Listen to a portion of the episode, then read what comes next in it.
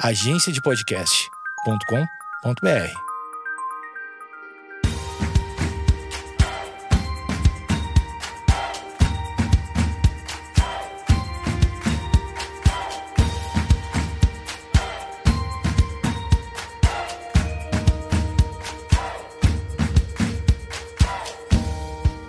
Olá, eu sou o Jeff e esse é o podcast sobre canções. Se tu tá ouvindo o podcast pela primeira vez sobre canções, tem episódios semanais, sempre com convidado, a gente fala sobre processo criativo e bate um papo sobre curiosidades da carreira.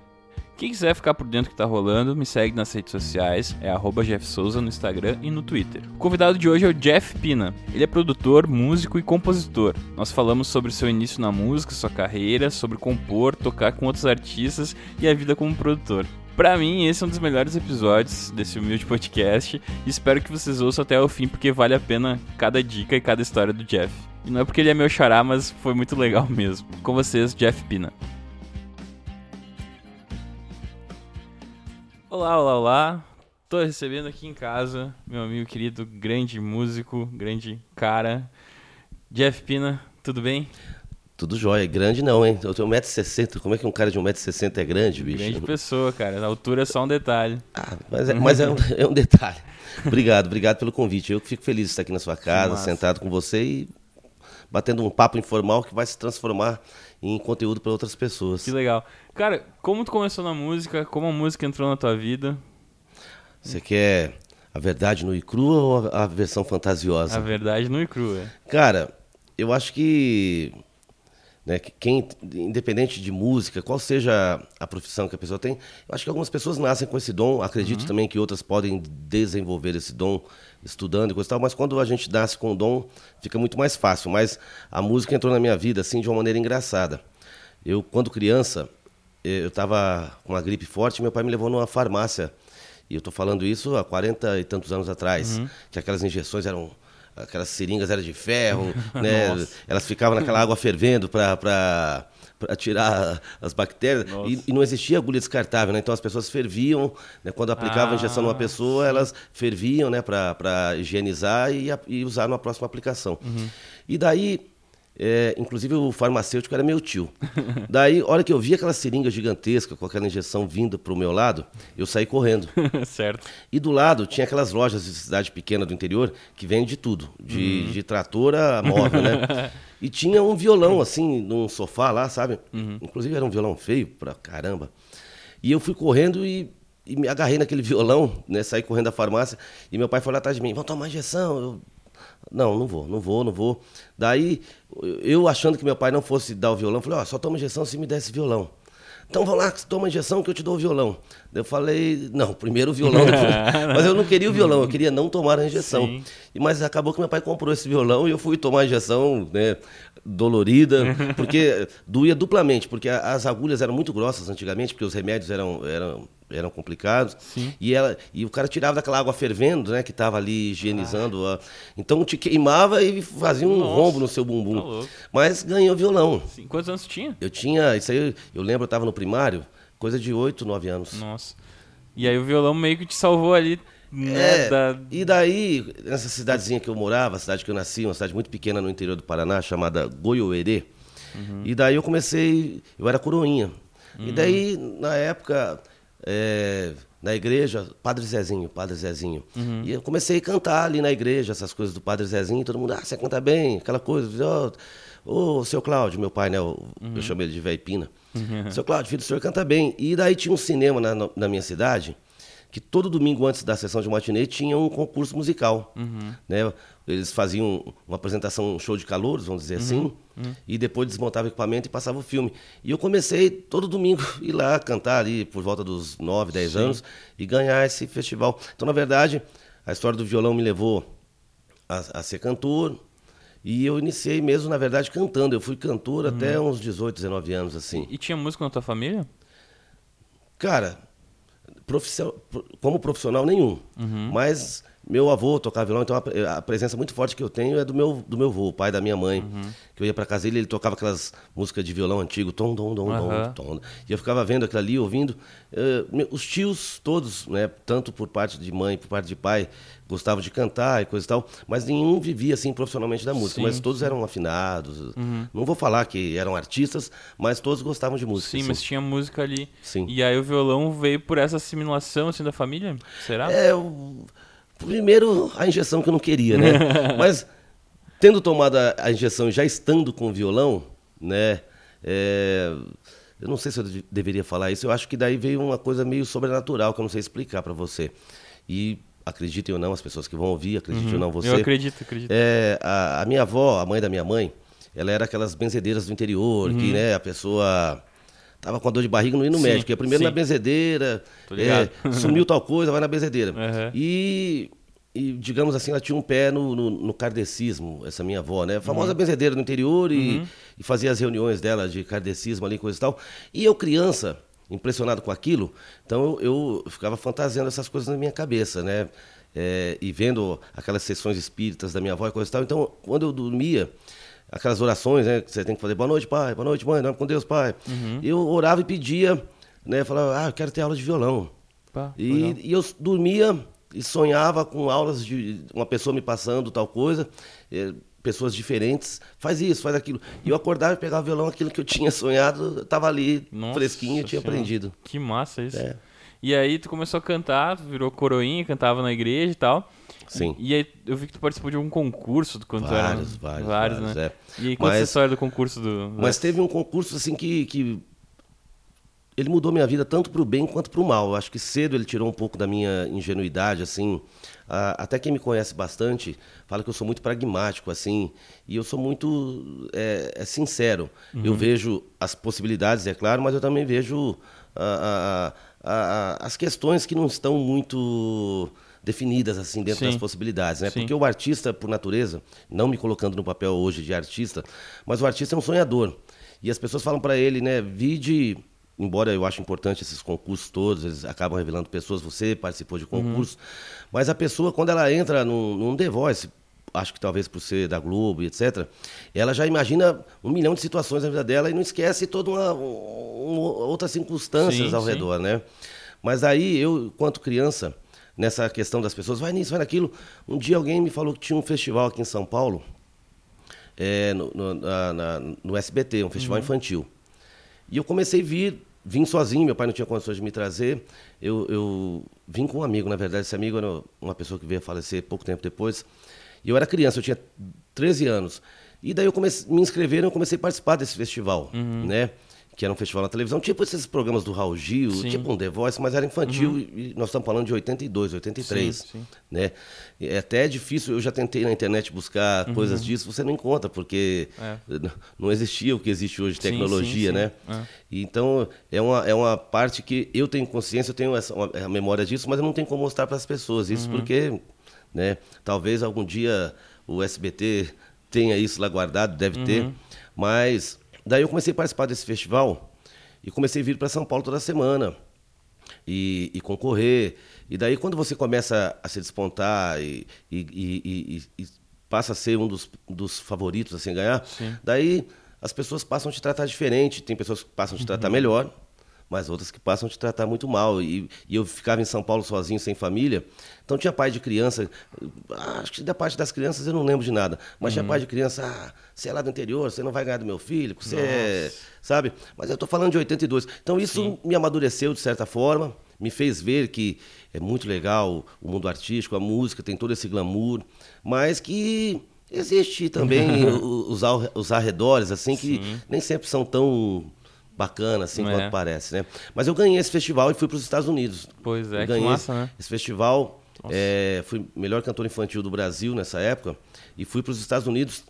Eu era muito criança, né? E teve um diretor do, do programa aqui de São Paulo que foi comigo para os Estados Unidos. Uhum. Existe uma lenda que eu ganhei lá. Eu não sei, sabe? Eu não tenho mais memória disso. Eu ah. lembro de tudo, participando e coisa Sim. e tal. Mas eu não tenho memória. Quem promovia isso era a TV mexicana. A mesma, o mesmo pessoal que lançou depois o Luiz Miguel, que lançou vários artistas, né? Teoricamente, na cabeça de alguns e na conversa de algumas pessoas da época, não, você ganhou, você não posso afirmar isso com clareza. Mas quando eu voltei, o prêmio do programa que eu ganhei aqui no Brasil era fazer parte do Trem da Alegria. Nossa, que legal. Então seria eu, a Patrícia Marques e o Juninho Bill. Só que daí a gravadora falou: olha, a gente não pode assumir uma criança aqui em São Paulo, que os pais não estejam aqui, coisa e tal. Sim, sim. Daí começou essa, essa coisa né, de você, puxa, eu vim, participei de tudo isso, ganhei. E agora? n- Não com mágoa no coração, mas aí comecei a ver o Trem da Alegria estourando na TV. Eu falava, puta, era pra eu estar ali, coisa e tal. Uhum. E tu voltou pra. Voltei para o Paraná. Paraná. Mas foi legal, porque de certa forma, né, eu, eu fui e comecei tudo de novo do jeito certo. Sim. Fui tocar em, em bandas de amigos, depois você vira músico profissional, daí você começa a tocar na noite, daí comecei a acompanhar outros artistas, daí várias situações fizeram com que eu amadurecesse musicalmente e, e escolhesse um momento apropriado para vir para São Paulo, embora eu tenha vindo tarde agora, né, eu vim com 40 anos para cá agora, mas eu acho que alguma cada pessoa tem uma história né? Você tem a sua eu tenho a minha mas eu acho que para mim era essencial ter passado tudo que eu passei o aprendizado né ter tocado baile todos os anos que eu toquei ter tocado com os outros artistas que eu toquei para me para poder criar uma bagagem musical Sim. para porque hoje vamos dizer eu sou um produtor musical para você interferir na obra de uma outra pessoa, você tem que ter muito tato, muito cuidado. E você tem que ter certeza. Para eu chegar numa música sua e falar, não, Jeff, ó, vamos mexer aqui, vamos tirar isso aqui, vamos acrescentar aquilo. Eu tenho que ter argumentos para isso, E né? bagagem, né? É, então eu acho que a vida me preparou para poder voltar mais tarde. Você falou, não, Sim. Jeff. E, e nisso o canto foi ficando esquecido, né? Eu, eu sempre gostei de tocar, comecei a tocar, tocar, tocar, né? E guitarrista de banda de baile, guitarrista Sim. desse, guitarrista daquele. E a vida foi me preparando, foi me dando bagagem. Foi isso que aconteceu. E o canto ficou, embora hoje me ajuda muito quando eu estou com algum artista gravando. Cara, não dá essa nota não, faz essa, não faz isso com a voz, faz aquilo. Às vezes eu, eu produzo algumas pessoas que moram à distância. Elas me mandam a guia, voz e violão dela lá. Então, geralmente tem aquela coisa de tirar o tom, tirar o andamento, porque música tem essas coisas, né? sim. Às vezes um pouquinho mais rápido fica difícil da pessoa. E todos falam, cara, você fez um andamento aí que minha voz, puta, eu não conseguia cantar antes de tal palavra. Eu acho que o fato de também ter sido o primeiro Sim. cantor antes de ser guitarrista também ajuda nisso, nessa, Uhum. nesse contato com os cantores. Sim, e tu nunca pensou em voltar essa carreira? Não, não, nem um pouco. Por nem que um tu pouco. acha? Cara, volto a dizer pra você, né? Cada um de nós tem a sua história, cada um tem a sua caminhada. É, eu, eu, eu tenho um problema muito sério, assim. Eu não, não gosto de fazer dez coisas ao, ao mesmo tempo. Quando eu fui cantor, eu fui cantor. Quando eu fui músico, eu fui músico. Quando eu vim para São Paulo, eu nem tinha pretensão de ser produtor. Eu, eu vim para ser músico de estúdio, era meu sonho. Gravar para artistas, estar nos grandes estúdios de São Paulo. Realizei esse sonho. Eu acho, hoje, eu fico muito feliz quando eu pego um disco antigo, porque disco novo não existe, né? e, e músicos que eu via ali na capa do, é, na contracapa ali o nome, ah, baterista tal, baixista tal, e hoje são amigos pessoais meus, né? Eu, sou- eu sou um cara que veio tarde para São Paulo, já vim com 40 anos, e aqueles caras que eu via 20, 30 anos atrás, hoje são amigos que eu vou na casa dele, coisa Sim. então, eu acho que eu vim muito mais em busca do músico, né? Eh, Quero trabalhar com essas pessoas, quero tocar com essas pessoas, e eu consegui isso. Mas aí, eh, em algum momento houve essa coisa de produzir, daí eu, eu perdi um espaço, assim, como músico de estúdio, porque eu comecei a me dedicar a essa coisa da produção. Sim. Então, é, tem momentos assim que eu paro e sinto saudade de gravar para os outros, daí eu paro e sinto saudade de, de, de tocar para mais pessoas, mas eu, eu, eu, eu- vou me, eu vou me focando assim. E o, o que eu acho legal que o produtor é a reunião de todas essas pessoas. É a reunião do músico que passou por todos os estúdios. Então, Sim. às vezes eu estou gravando uma música, você, supondo, eu tivesse produzindo. Semana passada eu estava produzindo uns amigos de Curitiba, eles queriam colocar um vocal na música. Falei, cara, nessa região que, que, ele está fazendo a voz, não vai aparecer, eu posso dar muito volume, ela vai ficar pequena, né? Então, esse aprendizado de, de, de gravar em quase todos os estúdios do Brasil, seja aqui. Não, eu digo, o Brasil é exagero, mas de São Paulo e do Rio, dos grandes estúdios, pelo menos eu já gravei em todos, Sim. né? E para vários produtores. Então, esse aprendizado somou muito na minha Sim, carreira para produzir, porque eu falo, cara, do cara, ah, pô, mas Jeff, eu queria fazer isso aqui, cara, não vai aparecer. Uhum. Mas por que não vai aparecer? Porque por vários motivos, né? É, sonoridade, é, região, você está conflitando com outro instrumento que está fazendo essa mesma Sim, nota, então sim. você vai cancelar esse instrumento. Então isso me trouxe uma bagagem não só é, é, musical, mas uma bagagem de presenciar resultados bons e ruins de outras pessoas também, Sim, né? claro. E como é que começou a tua, a tua carreira, assim, de, de acompanhar música? De deixar de ser esse cara que cantava e tocava, né? Como tu passou a ser o, o, ca- o cara que acompanhava a, a banda, assim? Bem, então voltemos para 83, onde eu ganhei esse festival para os Estados Unidos. E daí, como eu te disse, foi assim, para uma criança, eu não falo de mim hoje, eu falo da- daquela criança. Ver tudo aquilo acontecer, esse sonho, né, que o artista já projeta mil coisas na cabeça dele, ir para os Estados Unidos, né, Sim, imagina. participar de um festival da Disney e voltar para São Paulo e falar, olha, não dá para você, a gente não pode ter você. Voltei para o Paraná. Daí, durante um tempo, ainda fiquei com essa coisa de cantar, participando aqui ali, né? Eu, eu era uma atração mirim, vamos dizer assim, né?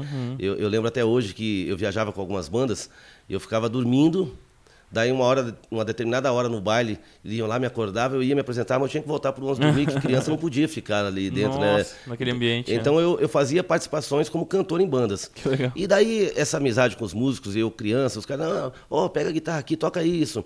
E, e eu fui vendo que eu era muito mais feliz quando eu pegava uma guitarra e tocava Ah. do que quando eu cantava no- do- do- propriamente no show, né? Sim. Eu, eu, não, eu acho que cada um de nós, é, como eu posso dizer assim, sem ser chato, é, tem, tem um- uma maneira é, de, de, de gostar de ser visto, assim. E tem pessoas que são mais aparecidas, mais despachadas.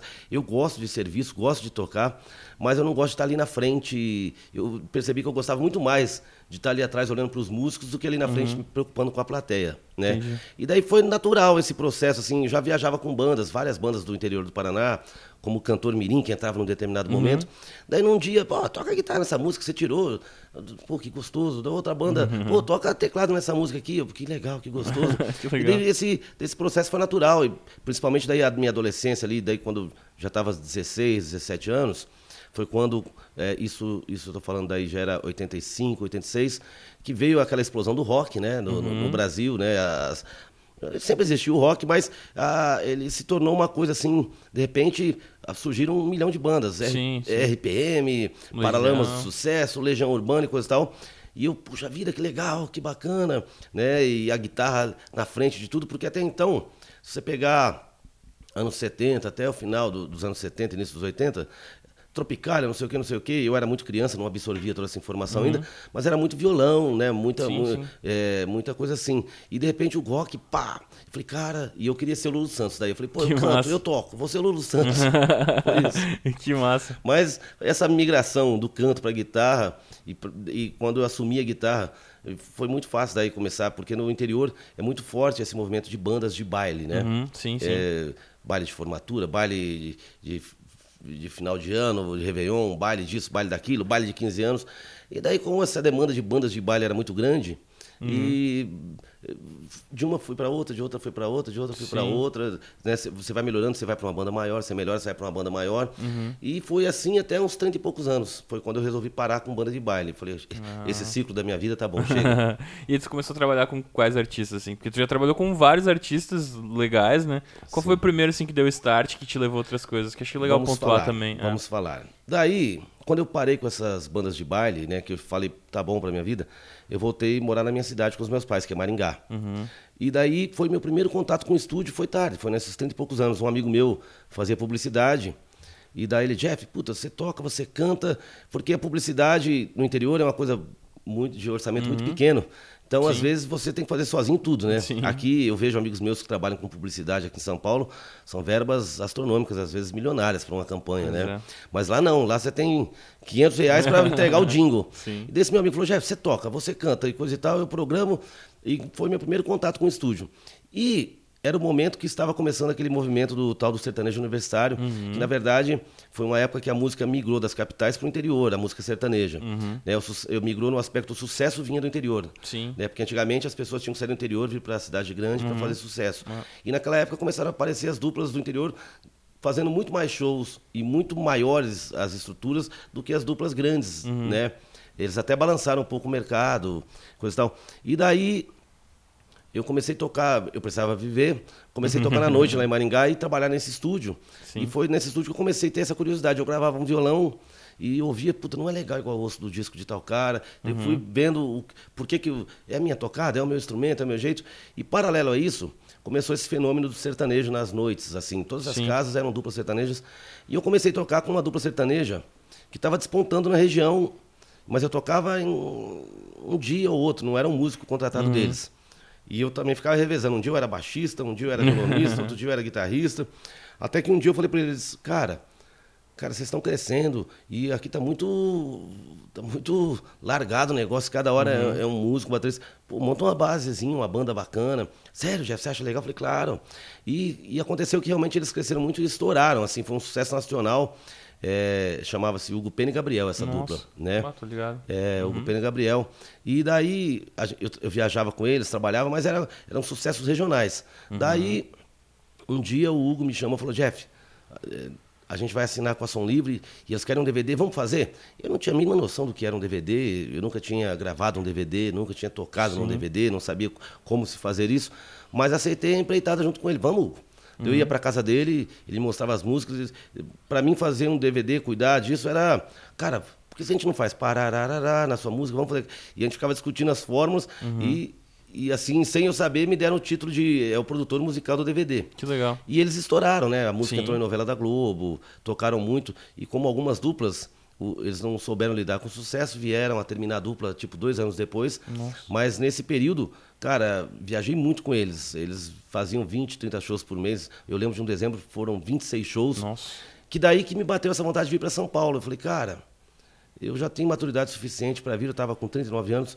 Falei, gosto deles aqui, mas aqui em Maringá é, é o limite. Eu vou ser músico de estrada de uma dupla sertaneja, que eu gosto, são meus amigos, mas eh, eu tinha esse sonho de ser músico de estúdio.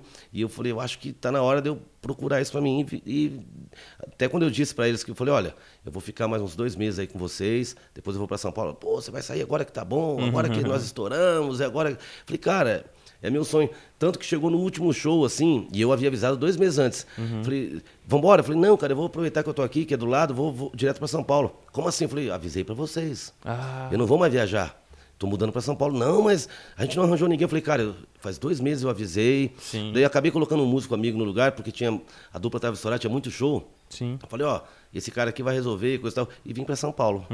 Mas não com o intuito de ser produtor. Embora eu cheguei aqui produzindo algumas duplas sertanejas, produzi até duplas famosas da época, produzi uma música pro Eduardo Costa, produzi Mato Grosso e Matias, né? que massa. Mas daí, dentro do estúdio foi ocorrendo a mudança.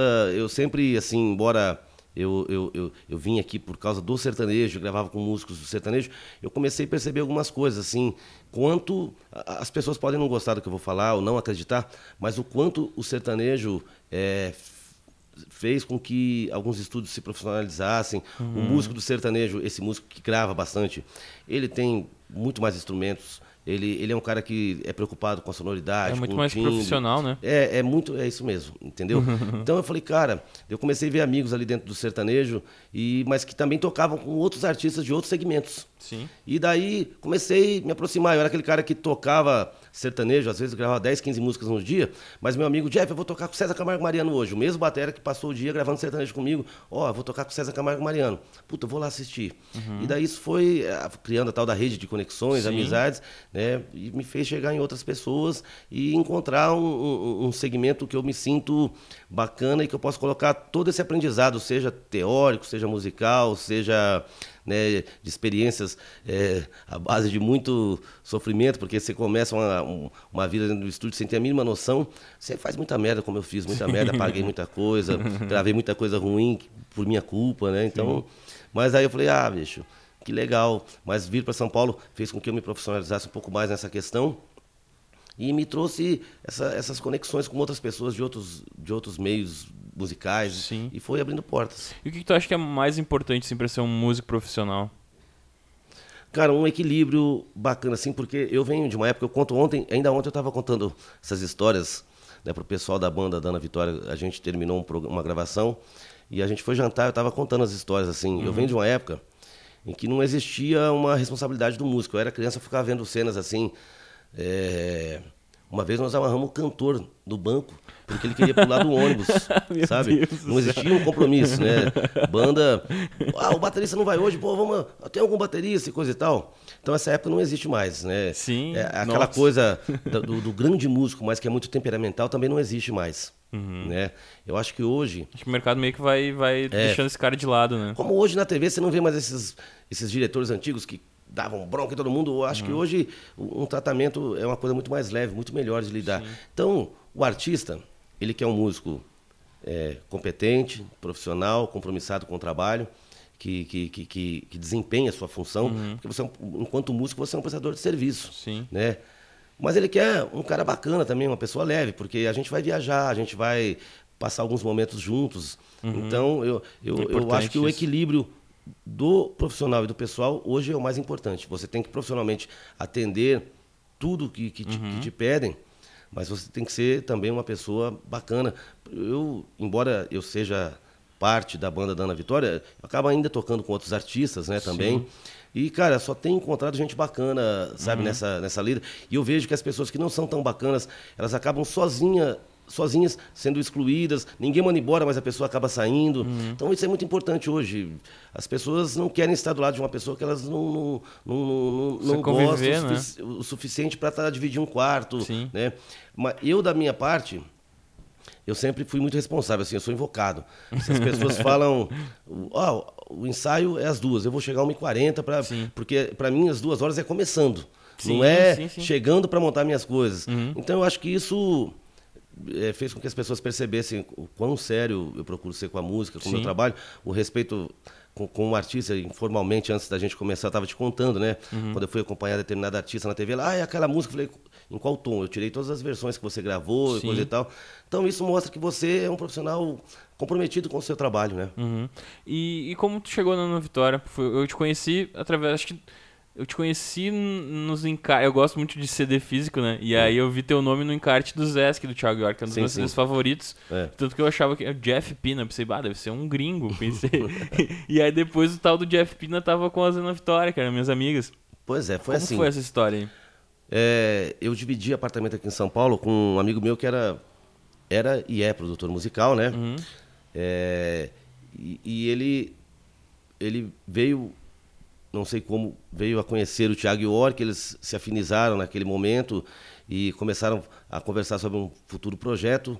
E, de repente, quando eu vi, ele estava produzindo o Thiago. Embora, por eu ser paranaense e eu gravava muito em Curitiba, eu já conhecia o Thiago, não pessoalmente, mas já conhecia o trabalho dele Ah, há muito sim. tempo atrás, né? O Thiago, ele, ele, ele não é essa, essa, esse meteoro que apareceu do nada. Ele é um cara Não, que veio construindo nossa. uma carreira há anos. Sim, eu já sim. sabia da existência dele no Paraná. E esse amigo meu também era paranaense, também já conhecia o Thiago lá do Paraná. E, inclusive, esse meu amigo morava em Curitiba uma época. E daí, eles se afinizaram, né? gostaram da conversa um do outro, das ideias musicais. né? Eu acho que isso é importante para um produtor e para um artista falarem de coisas que gostam, assim, puta, tem coincidências e coisa e tal, né? Até para um entender a cabeça do outro, Sim. né? Para já enxergar lá na frente o resultado. Resumindo, eles foram trabalhar. Embora o Thiago seja um grande músico, o Thiago para mim é um dos melhores violonistas se apresentando ao vivo sozinho, né? É, esse amigo meu, em determinadas músicas, ele queria que soasse de, outra, de outras maneiras. E eu não fui o único guitarrista, violonista que participou desses que tem outros, tem o, o Jesse Harris, né, que é, produ- é o compositor daquela música Don't Why, o Jesse gravou violão também algumas músicas. É, o Dani Lopes lá do Rio gravou. Mas enfim, esse meu amigo falou, Jefferson, tem três músicas especificamente que eu gostaria que você gravasse, duas violão e uma guitarra, né? Que eu quero acrescentar essa cara nessa música. E o Thiago foi recep- receptivo a isso. Eu achei muito legal da parte dele, porque às vezes é difícil para um, um- um artista que também é músico, falar, cara, você não vai tocar na sua música, e- e- né? Mas o Thiago foi receptivo, pô, que legal. E daí eu fui para o Rio gravar esse disco do Thiago e acho que era um período meio de carnaval, acabou que a gente ficou juntos, dividindo um apartamento assim vários dias, e eu acabei me tornando um, um- amigo naquele momento do Thiago. Né? Ele ainda ele já era conhecido, já estava assim as músicas tocando aqui ali, mas ainda não tinha vindo aquele sucesso Sim. Estrondoso Que do MTV, depois, né? né? Hum. E eu acho que aquele disco, o Zesk, foi uma guinada na vida dele, que ele começou a cantar mais em português, até É, então que não- não né, não acontecia, é. né? Então, eu acho que aquele disco foi um disco assim bem significativo para o Thiago nessa, nessa mudança da, da, carreira dele. Mas eu e o Thiago, a gente se afinizou por brincadeiras. Eu gosto muito de brincar. O Thiago também é uhum. bem palhação. Ele tem aquele jeito sério, mas também é brincalhão, uhum. né? E a gente se tornou amigos. E passado um tempo, o Thiago me ligou. Falou, Jeff, é, veja aí num período de tal a tal, a gente podia marcar um estúdio em São Paulo, porque eu conheci duas meninas assim que eu estou gostando muito, vou mandar para você ouvir e vamos fazer esse trabalho e coisa e tal. Mas eu não entendi. Ele falou assim para mim: veja o estúdio, coisa e tal. Daí ele me ligou uns dias depois e o estúdio. Eu falei: ah, tá certo. É quem vai tocar? Eu falei: como assim? Quem vai tocar? Você não armou o pessoal? Ele falou: não, eu quero fazer em São Paulo, que é mais fácil. Você conhece a galera? E ele falou: me indique uns músicos que, mesmo sendo do sertanejo, sejam pessoas capazes de tocar uma coisa que também não soe tão sertanejo. Uhum. Porque ele falou, é, na, naquele primeiro trabalho, que não foi nem um CD ainda, eu tô falando do EP, foi o primeiro EP. EP primeiro, uhum. Falou, cara, falou, eu quero criar uma identidade para essas meninas aqui, porque elas têm uma coisa meio brejeira, elas têm uma coisa meio canção, mas ao mesmo tempo eu quero que seja meio pop. Então eu acho que o melhor jeito seriam com músicos que, que são dos dois universos, que, uhum. que, que, podem tocar um, um Amir Sater, tocar um Chitãozinho Chororó, mas podem tocar uma música pop. Falei, tá bom, eu consigo. E chamei dois amigos meus. No dia marcado estava lá o Thiago com essas duas meninas e sentamos ali e foi uma troca de ideia assim mútua, né? Uhum. Elas chegaram com, a, com as músicas delas o Tiago com algumas ideias e jogou na mesa algumas ideias e você digo você eu uhum. você apresenta outras ideias que, que complementam aquelas então foi assim um, esse primeiro EP foi um, uma coisa assim vamos tocar e ver o que, que vai acontecer isso Sim. e ficou bonito pra caramba ficou, ficou bem muito legal massa e deu uma abriu uma porta gigantesca é, para elas né e desde então eu sempre tive próximo delas né uhum. porque daí veio aquele o, o Thiago nesse período ele já tinha lançado o outro disco, né? O Troco Likes. Ah, sim. Né? Uhum. Quando a gente estava fazendo o primeiro EPzinho da Ana Vitória. E daí a carreira dele deslanchou daquela forma absurda. ele não pôde estar mais presente em todos, embora ele produziu o, o, o CD delas, o depois, né? O que a gente uhum. fez. Né, que tem trevo, que tem os outros uhum. sucessos da Ana Vitória.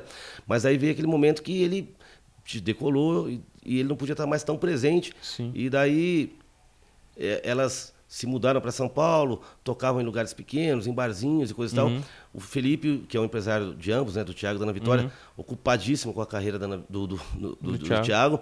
Jeff, você, elas vão tocar num barzinho, você pode ir lá com elas. Uhum. Fui, daí acabou criando uma proximidade, uma amizade, e eu comecei meio que a adotar as duas assim, como filhas, né? é, na, naquele período, né? Porque elas, recém-chegadas em São Paulo, desconhecidas, Sim. não tinham medo da cidade grande, coisa e tal. Jeff, elas vão tocar no barzinho e tal. Ia lá, tocava as musiquinhas uhum. com elas, né? E a, daí as coisas foram acontecendo naturalmente, elas também Sim. vieram a ser esse grande sucesso que são. Mas antes disso tinha. Eu me lembro quando, quando eu te conheci, tu falou alguma coisa que tu não queria mais pegar a estrada. Não. E aí, como é que apareceu isso de. Cara, foi assim, né? Daí um dia o Thiago me ligou, Jeff, estamos indo pro Rio de Janeiro, tal, tal e tal pessoa vão gravar o disco, vamos para lá e coisa tal, a gente foi, gravou. E eu, no meu íntimo, assim, acho que foi, se, se, não a única vez, foi uma das poucas vezes que eu sabia que aquilo ia ser muito sucesso, uhum. né? Porque o sucesso é uma coisa inexplicável. Tem coisas que a gente gosta, você grava um artista e fala, nossa, esse cara é, é foda, e você fala, eu tenho certeza que vai virar, e não vira. Uhum. Às vezes não tem 100 plays aquela pessoa, e você fala, puta. Mas elas eu já tinha isso comigo, eu sabia que ia virar. Mas eu estava bem, porque eu estava conseguindo equilibrar a vida de gravar para outros produtores como músico uhum. e principalmente no meio sertanejo, que era muito forte naquela época a produção musical, eu estou falando de 2016. Uhum. E também... É, produzia algumas coisinhas, assim. Eu não era uma, uma pessoa que vivia só da produção, mas produzia minhas coisas. E eu vi que, uh, né, que eu sabia, já antecipei na minha cabeça que elas seriam muito sucesso. É. E daí, o, quando saiu o CD, o Felipe montou uma banda, né, ele aproveitou o Léo, que é de Curitiba, que sempre trabalhou com o Thiago, uhum. e, o, e o Thiago estava naquele momento, a Fazendo carreira, sozinho, uh, o show acústico, né? Uhum. Daí o Felipe pediu para que eu indicasse um baterista, indiquei. Daí ele, ó, oh, tem 14 shows. Falei, olha, Felipe, eu não gosto de prestado, mas 14 eu faço, né? Porque seria tipo assim, é, a gente começaria tipo. Tipo, acho que é outubro, faria shows assim, tipo de outubro a novembro. Ele, ó, oh, tem esses 14 shows uhum. que eram ambientes pequenos, Sim. salas menores, e depois eu vou dar um tempo e ver como é que vai Que ser a repercussão. Só que daí começou, Felipe Jeff, esses 14 viraram 20 e tantos. Você faz? Tão, Felipe. Mas aí foi uma coisa natural, eu fui ficando, fui ficando, e, e- e foi sendo muito bacana, porque eu fui me aproximando de, de- desse público jovem, passei a entender a cabeça deles também, claro, entender não, mas a ver, sabe, visualizar coisas que eu não entendia, assim, por viver um outro, um outro mundo, um outro meio musical. Comecei a ver o feedback dos shows lá na Vitória, o, o que elas recebiam das pessoas, assim, comecei a ver o que as pessoas gostavam. Então aquilo começou a abrir minha cabeça para muitas outras coisas. Falei, cara, não está atrapalhando minha vida, vou ficar fazendo show aqui com elas e fui ficando e tô na estrada com elas desde 2017, né? Não, 2016, final de 2016. É, e foi muito fenômeno, assim, porque eu também, eu conheci elas 2017, nas é. primeiras músicas e eu pensei a mesma coisa, cara, isso vai virar muito, assim, né? Uhum. E também eu fui no primeiro show que vocês fizeram, foi no, tipo, na Livraria Cultura, em Porto Alegre, Sim, cabia sim. umas 50 pessoas, eu é, acho. Exatamente. E aí virou duas sessões, Sim. e aí no próximo já foi no Opinião, que cabia, sei lá, 4 mil pessoas. Depois já foi no Araújo E aí depois Viana já foi no. Araújo Viana lotado, assim, eu É. falei, meu Deus, cara, em É, questão de Foi muito legal acompanhar um ou tudo dois isso. anos, assim. eu acho, né? Eu acho muito bacana, assim, é, como uma pessoa que está acompanhando esse, né, dentro do, do espaço que me é permitido, acompanhar isso é muito legal, sabe? A gente vê o artista, né, esse crescimento, igual você disse, a gente foi numa cidade, tocou num, num lugar para 50 pessoas, depois você volta num lugar que cabe 10 mil pessoas lotadas, é, muito gostoso, É muito, massa, bacana, né? é. E nesse meio de, de tocar e tal, tu sempre, tu, tu sempre compôs, né? Cara, como eu te disse né, lá atrás, é, eu, eu passei por várias etapas dentro da música. Quando, no- voltando ao Paraná, quando eu comecei a fazer jingle, é, que esse meu amigo falou, Jeff, vamos fazer jingle e coisa e tal, eu tive que aprender essa arte aí, porque eu me lembro até hoje, tem uma, uma, uma faculdade lá na minha cidade, que chama Uningá, e o cara veio com um livro de tipo de 30 anos da história da Uningá e pediu para fazer um jingle. E jingle tem 30 segundos Sim, né? pô, 30 anos, Eu 30 "Nossa, segundos. Eu pegar. Cara, e foi um desafio assim que eu me dei muito bem, daí eu comecei a gostar disso.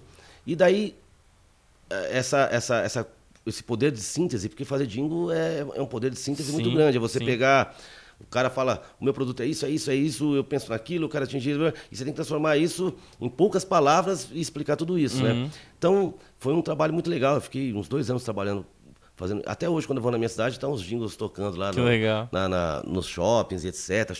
Jingle do cinema, jingle do shopping, até Que hoje, massa. né? E daí, paralelo a isso, aconteceu essa revolução né, do sertanejo que eu falei, o sertanejo universitário. Uhum. E daí eu vi nisso um- uma chance, assim, na época. Daí eu comecei a compor e essa dupla que eu falei que eu fui músico, que eu produzi o primeiro DVD da minha vida, eu falei, meu Deus, isso é um DVD.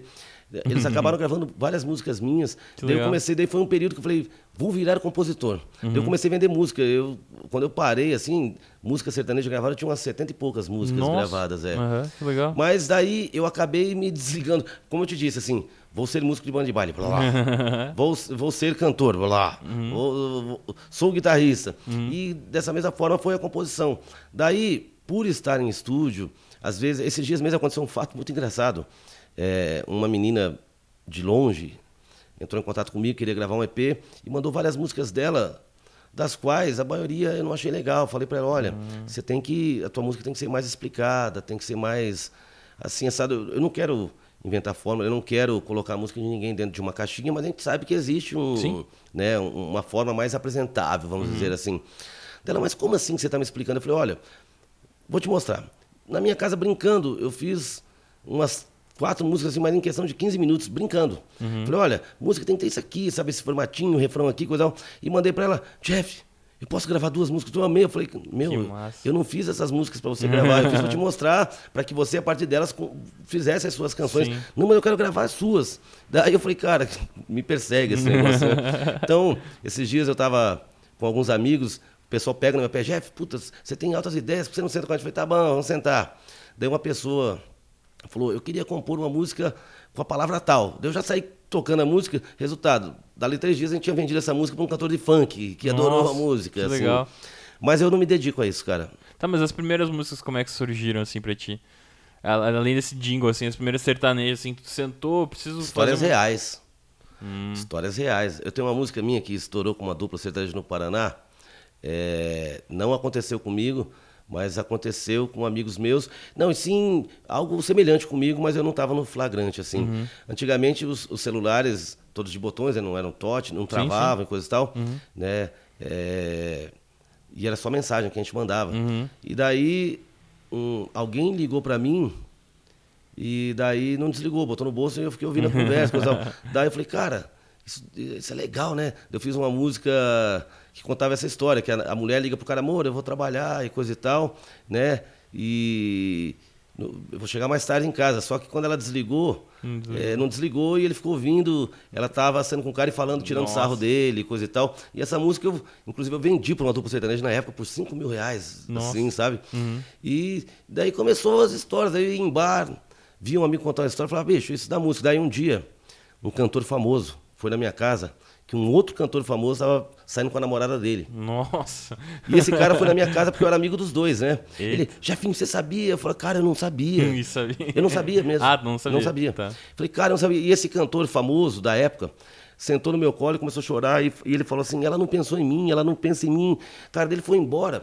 E eu tava morando com os meus pais. Ele foi embora tarde, eu fui pro meu quarto, era tipo uma hora da manhã. Eu falei, pensa em mim, pensa em mim. Daí eu falei, cara, eu tenho que fazer essa música. Meu pai e minha mãe, ah, eu quero dormir. E eu tive que fazer essa música, foi na minha cabeça.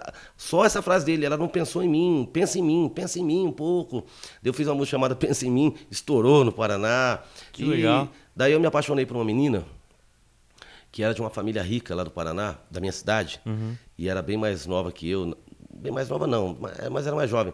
E era assim de uma família que, que mais tarde se tornou uma família muito querida para mim, mas eles, para eles seria di- difícil é, na, na- naquela época é, ter um, vamos dizer assim, um genro músico mais velho e de uma de um, de um, de um, de uma situação financeira Diferente. muito diferente da deles.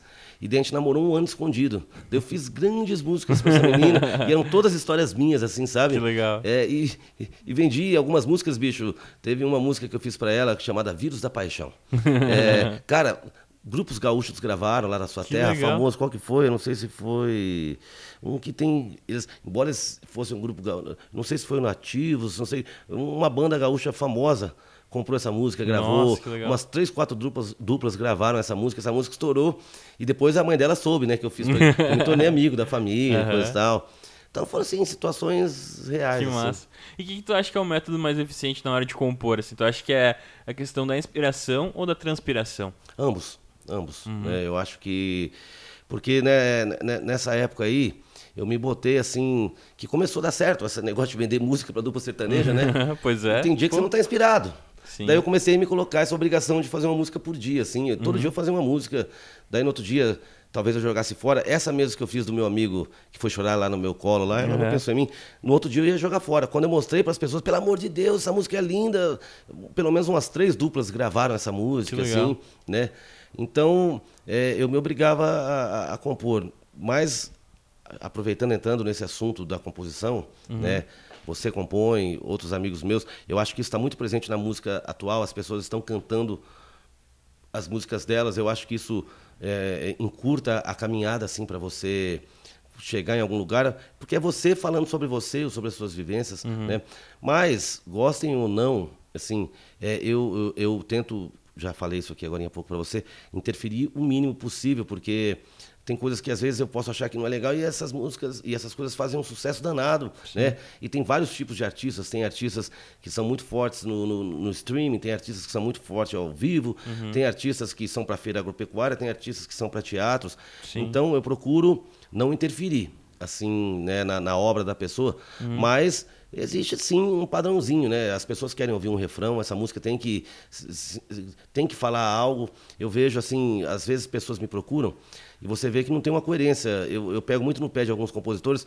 A pessoa começa falando dela, dali a pouco É é outra outra, é, outra pessoa. Eu falo, cara, eu não entendi, desculpa. Você está falando de quem? Não sou eu, não, mas aqui você está falando de outra. Sabe, muda o verbo, né? Muda o tempo do verbo. É, começa com, com- falando eu, não sei o que lá, dali a pouco. Se. é, muda, você fala, cara, tô perdido. Era, aqui começou você, aqui não é você. E porque você tem quatro estrofes antes de chegar no refrão, não é melhor trazer o refrão pro meio, separar essas estrofes. Olha, sua música, ela tá com 4 minutos e 50. A gente sabe que a- a- o rádio limitou isso, a TV limitou, mas hoje também as pessoas elas não querem ficar duas horas ouvindo uma música, né? Elas É. não querem ficar. A tua música tem que dar aquele recado meio que instantaneamente, assim, sim. né? É, Tem pouco tempo pra passar o que tu precisa pras pessoas. As pessoas têm pouco tempo pra consumir o que tu Exatamente. precisa também. Inclusive nós estamos uh, de- demorando aqui. Mas Mas outra coisa, mas outra coisa também, cara, é, é, existem pessoas que são diferenciadas. Tem Uhum. pessoas que conseguem assim fazer um- um- uma sinfonia que o, o- a pessoa que não tem um, um vocabulário rebuscado vai entender aquela música. Então tem pessoas que são diferenciadas. Algumas pessoas têm esse dom, né? Uhum. Sim. A gente não pode pegar todo mundo e colocar no, no mesmo balaio. Tem pessoas que são ótimas, que mesmo utilizando essa formulazinha A, B, C, que a gente fala da música, Uhum. né? A, primeira parte, daí o B, que é o pré-refrão, e o refrão, mesmo usando essa formulazinha, consegue fazer músicas incríveis também. Sim. Então, é, não dá pra gente pegar todo mundo e colocar no mesmo liquidificador e falar, né, não, faça isso. Porque tem pessoas que vão ser diferenciadas, porque às vezes eu, eu posso apresentar esse argumento para você, tá, mas e o Renato Russo fez aquela música de s- 16 minutos e todo mundo. Cara, com todo respeito, você não é o Renato Russo, né? Pois é. Então, então tem pessoas diferenciadas que conseguem fazer grandes obras e manter a atenção das pessoas e coisa Sim. e tal. Que eu acho que não é a questão do tempo da música. Por exemplo, o Fa- o Faroeste Caboclo, que é uma música longa, tocou em rádio, ela tem uma história. Sim. O problema é quando tu faz uma música de 4 minutos e 50, que ela não precisa ter 4 minutos Não. e 50, né? Acho Não. que é, o poder de síntese é muito importante, É, né? exatamente. E pra ti, essa questão de, de trabalhar, de já, já trabalhar, produzir muita gente, essa questão de métrica e harmonia, te prende muito a, a isso, assim, de, de, ah, isso aqui precisa ser assim, isso aqui precisa ser Às assim. vezes, às vezes sim, às vezes não. Tá. Porque, né, como, a gente tá, como eu estava te falando aqui, nem todo mundo tem uma genialidade. Todo mundo é esperto, todo mundo é inteligente, Uhum. mas cada um tem pontos positivos e pontos negativos, seja como compositor, seja como músico. Uhum. né? Tem pessoas que, que, que falam muito bem, mas tocam mal e buscam uma melodia errada. Você fala, olha, essa melodia talvez ficasse melhor que esse acorde está errado. É, tem artistas que, que tocam apenas o suficiente para fazer a música dele, mas você pode embelezar aquela música ou também você pode estragar aquela música. Então, sim, eu, eu tento assim ver possibilidades dentro da música, assim. Eu sou muito invocado com essa coisa que eu te falei, né, a mensagem, você não pode entregar uma coisa confusa, né? Sim. Então eu analiso muito isso, a letra, o que você está falando. Tá, você começou falando de você, agora não é você, era você que estava sofrendo, mas agora é outra pessoa. Então eu sempre debato isso com a pessoa, né? Como eu te disse, a gente tem que saber entender que algumas músicas, é, mesmo elas soando diferente pra gente, você fala, puta, é diferente, mas é tão legal. Esses dias mesmo uma, uma, uma pessoa levou uma cantora lá na, na minha sala, Jeff, eu vou ficar quieta, deixa ela mostrar duas músicas para você. Eu falei, tá bom. A menina mostrou dela, então, a- daí a produtora perguntou, né, a produtora artística, o que, que você achou das músicas? Eu falei, adorei. Dela, mas você não achou isso? Eu falei, sim, as duas músicas não têm refrão, mas nessas músicas não fizeram falta. Então é uma coisa doida, uma pessoa fez uma música incrível que não tem refrão. Sim. Né? Mas eu tive que ter a, a perspicácia de, de entender que aquelas músicas ficaram Sim. tão legais que não precisavam. Sim. E tem outras músicas que você começa a ouvir e fala, cara, quando é que você vai chegar? No... Esse, semana Uhum. passada, uma pessoa cantando, tá, que hora vai chegar no refrão? Porque você já falou, falou, falou, falou, Não falou, chega. não falou nada e tá cada vez ficando mais chato. sério mesmo? Sério, né? E como é que tu lida com o ego dos artistas? Nesse tempo todo de carreira, tu passou por poucas e boas, certamente, assim, né? Como Cara- lidar com o ego dessa galera? Sendo humilde, né? Uhum. Mas é. Eu, tenho aprendido, eu volto a dizer, né? Todas essas etapas que eu passei na minha vida, como músico de banda, como cara do jingle, como cantor, né? Elas, elas fizeram eu, eu, eu, eu criar uma, uma, uma condição de ser bom entendedor do ser humano. Né? Saber quando a pessoa. Eu, eu até brinco com algumas pessoas, né? Que chegam naquela humildade e falam, cara. Não vem com essa, essa, essa- é, esse papel de, de falsa humildade, não. Seja você e coisa e tal, né? Porque as pessoas, elas chegam todas acanhadas, mas você sabe que no fundo ela tá te mostrando um negócio tipo, veja, eu sou foda, sabe? Assim, né? E daí eu, eu sei lidar muito bem com isso. Primeiro, de fato, o primeiro ponto é, eu, eu, eu tenho essa percepção muito boa das pessoas. Eu sei quando elas estão criando um personagem, quando elas são daquele jeito, quando elas não são. É, hoje eu acho que é muito mais difícil lidar no, no, no estúdio, mais do que o ego, porque eu, eu sempre brinquei, e vou falar isso, pode parecer ruim, mas o artista, ele tem que ser uma pessoa que tem um ego um pouco inflado, sim. Se ele olhar no espelho e, e não falar eu sou foda, então porque você, como é que você vai convencer É. né, outras pessoas que você Sim. é foda, né? É, então eu acho que o artista, por natureza, alguns têm muito mais, outros muito menos, mas só da pessoa ter coragem de subir no palco e falar, me escutem que eu vou cantar, você já está falando assim, ó, presta atenção que eu tenho um negócio para falar para vocês. Sim. Já é, já é um ego, de certa maneira. Sim. O que faz você se sentir artisticamente superior às pessoas que estão te ver. assistindo. Aham. Né? Mas, para mim, hoje, muito mais difícil do que lidar com o ego é, é lidar assim. As pessoas, é, é, a, a internet em si, e tudo, trouxe uma proximidade muito bacana e trouxe também é, a, a, o- o- a- a- instantaneidade com que você sabe do resultado dos outros. A pessoa solta um negócio e fala, nossa, tem um milhão de plays. Você já fica sabendo tudo naquela hora. E daí, quando você vai para um estúdio, a sua cobrança é, puta, é, meu amigo ali lançou uma música, teve um milhão de plays, eu tenho que fazer uma música. Daí isso gera uma, uma insegurança. E daí é, eu vejo pessoas assim dentro do estúdio. é, Puta, cara, eu não, não é isso que eu quero. Então, mas o que, é que você quer? Então, eu também não sei, mas. então, sabe, eu acho que o, essa, essa, essa. As pessoas elas precisam, às vezes, aceitar que você tocou uma música e ela ficou boa. Que deu certo, aquele solo ficou bacana, aquela melodia. Daí, mas por, eu vejo muito assim, por insegurança e por medo, a pessoa quer mexer, mexer, já, já aconteceu em casos comigo, que a pessoa, não, e se, e se botar aquilo? E se mexer nisso, e se tirar? Daí a música virou um Frankenstein, da pessoa, nossa, Jefferson, agora ficou ruim, né? Eu falo, ficou. Mas o que, é. que você acha? Eu acho que a primeira versão era mais legal, depois você pediu tantas mexidas aqui que alterou. Então essa, essa insegurança está refletindo muito na produção de algumas pessoas, porque é tanta cobrança dela com ela mesma. Puta, você convive com pessoas que estão dando certo, ou você vê o resultado de outras pessoas que você tem mais ou menos uma relação, você quer também acertar.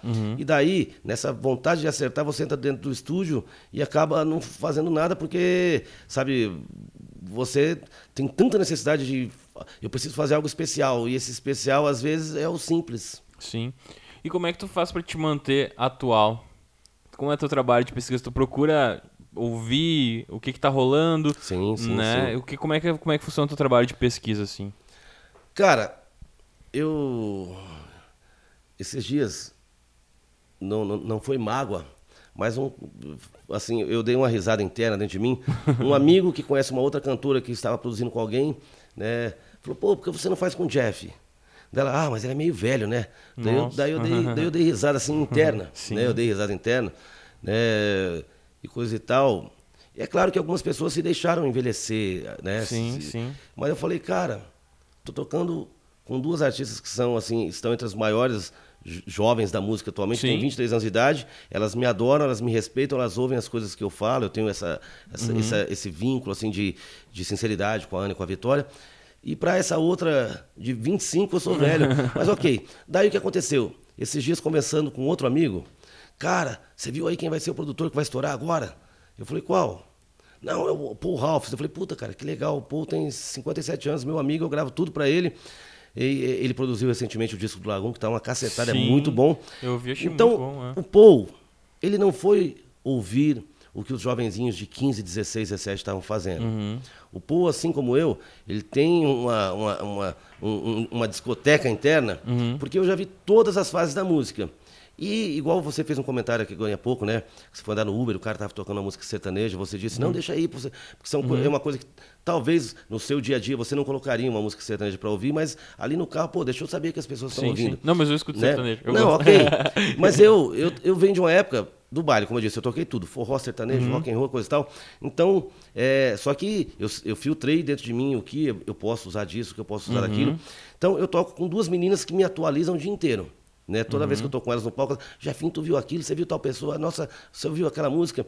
Então, é, eu vivo no universo desses jovens, né? Eu produzo pessoas de 16 a, a, a 30 anos de idade.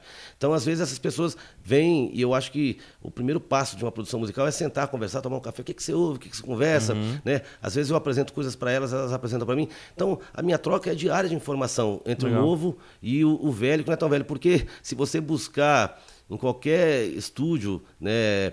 As pessoas estão tentando reproduzir sons que foram feitos lá nos anos Sim, 70. Pô, eu sim. queria o som daquela música do Michael Jackson, eu queria o som do baixo daquela música não sei de quem, né?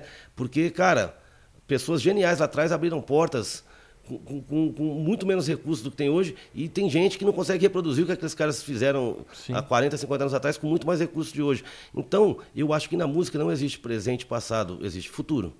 E para você chegar no futuro, você tem que juntar o presente com o passado. É, tu tem, que ter, tu tem que ter o conhecimento do que já rolou É. e ao mesmo tempo tu tem que estar sabendo do que tá rolando. É. Não, porque às vezes, por, por exemplo, vem pessoas com referências musicais para mim, Uhum. né? Daí, pô, que o senhor falou, cara, nessa mesma época, isso aqui era meio brega, que eu tava lá para ouvir. Ouve essa outra, essa outra coisa aqui dessa época que era muito legal. Nossa, bicho, que do caralho, eu não conhecia isso. Né? Então, eu ter passado algumas épocas, eu ser Uhum. Sim. mais velho, fez com que eu ouvisse né, de- tudo que aconteceu na música nacional e internacional. E, por outro lado, é, eu, como eu parei estudar cedo, ontem até uma pessoa ficou horrorizada, que eu falei, cara, eu parei na escola, eu tinha 13 anos e coisa e tal, mas eu nunca parei de ler, então eu gosto muito de, de ler biografia. Qual- Qualquer biografia de qualquer artista, eu vi uns livros aqui atrás da sua estante, Uhum, que eu- que eu tenho todos, né? Legal. E qualquer biografia, cara, eu- é, só que, por exemplo, algumas pessoas, o cara é, ele é cantor. Ele vai ler as biografias dos grandes cantores. Eu tenho biografia do- dos grandes cantores, mas eu tenho biografia de grandes produtores, eu tenho bio- biografia de grandes engenheiros de áudio. Então, é, a minha pesquisa, é, é, ela não é uma coisa forçada, ela é um prazer, porque eu amo ler. E já que eu vou ler, eu vou ler sobre música. E como eu sou um produtor e músico, eu não vou ficar babando ovo só pro livro do Michael Jackson. Eu vou babar ovo para tal músico que ninguém sabe que esse cara mudou a música em tal, em tal época, em tal momento. Sim. Esse músico foi que acrescentou isso, que trouxe aquilo. Né? Então, eu acho que isso sempre abriu muito a minha cabeça. Continuo lendo. Eu tenho livros de produtores excepcionais, tenho livros de músicos excepcionais e tenho livros de grandes artistas. Que legal. E quais os compositores e produtores assim que mais te influenciaram? Acho que é legal separar assim de compositores e produtores, mais influenciaram tua carreira assim. Cara, eu venho de uma época romântica, né? Eu venho de uma época. Eu acho que sem querer, assim, o Thiago, ele, ele- por- não sabia, por isso que eu digo que foi sem querer, ele me colocou dentro de algo que eu, eu gosto muito, porque eu, eu, assim, a minha época, eu não vou falar de compositores, eu vou falar de uma época de composição onde eu gosto muito.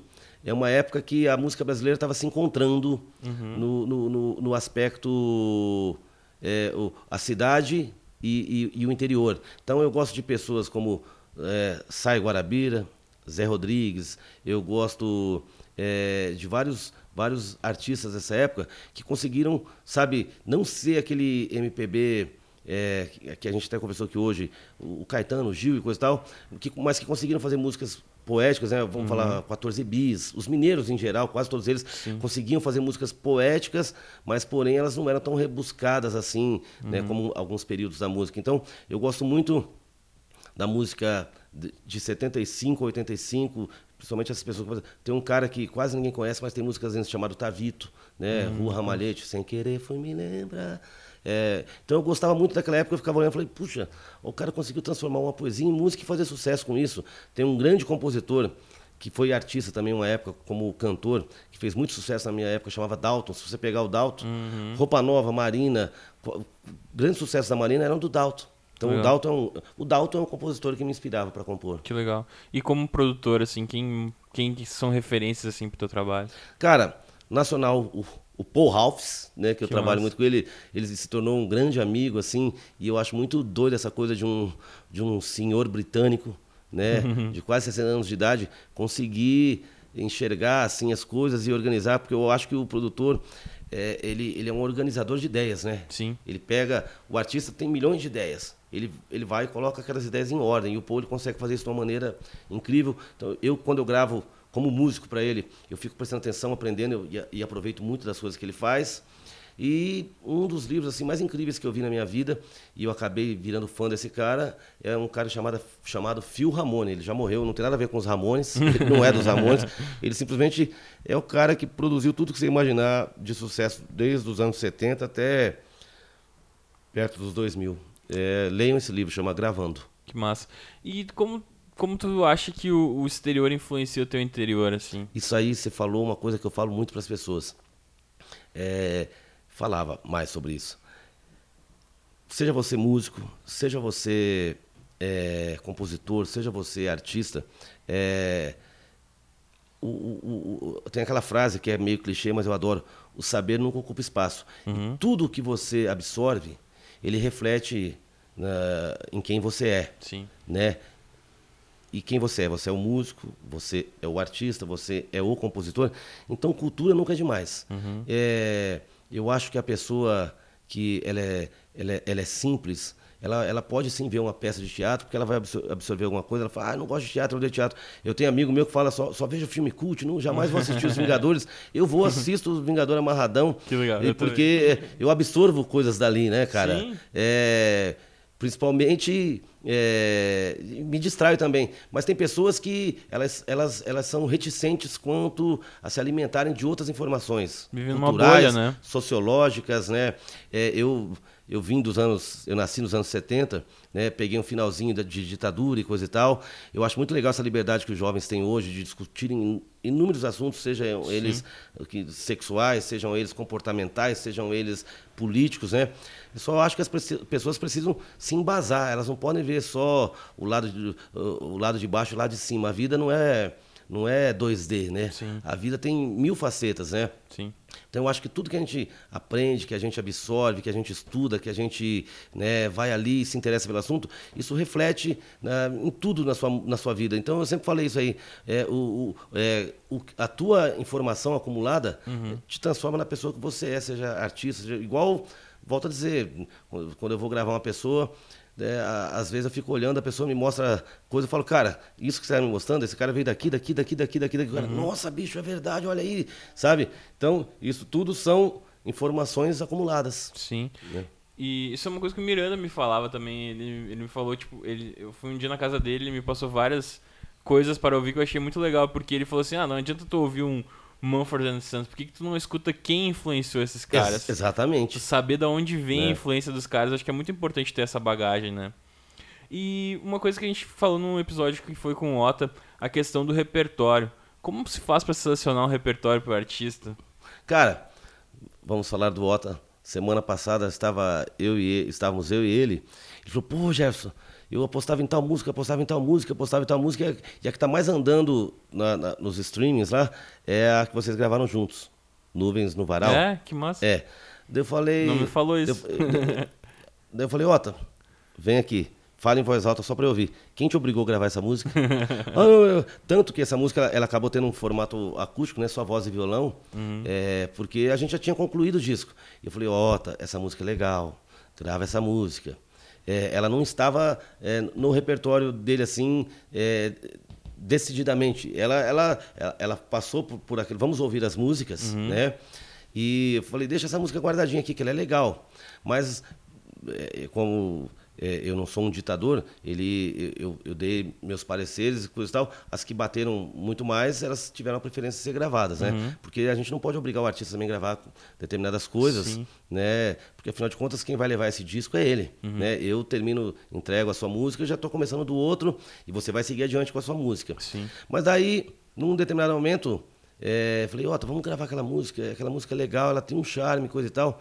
Ele, pô, mas ela não é meio, meio assim, não, não triste, não foi essa palavra, não lembro. Mas dentro do contexto, daquele momento do disco dele, que as músicas estão mais... Uhum. Mais pra cima, Mais é. pra cima, era uma, era uma necessidade, uma vontade dele, quando Uhum. ele me procurou pra gente fazer o disco.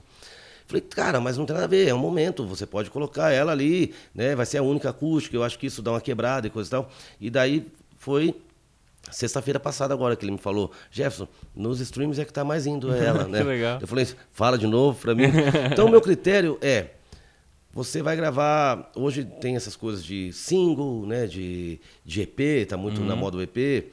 Então, eu acho que o artista, ele tem que mostrar o que ele é. Tem que ter uma coerência dentro das músicas. Eu já vi fenômenos, não vou citar nomes aqui para não ficar mal, Sim. mas uma, uma pessoa, determinada pessoa, estourou com uma música, aquele de estourar mesmo, tocar em todas as rádios, tocar em novela, tocar em nisso, tocar naquilo.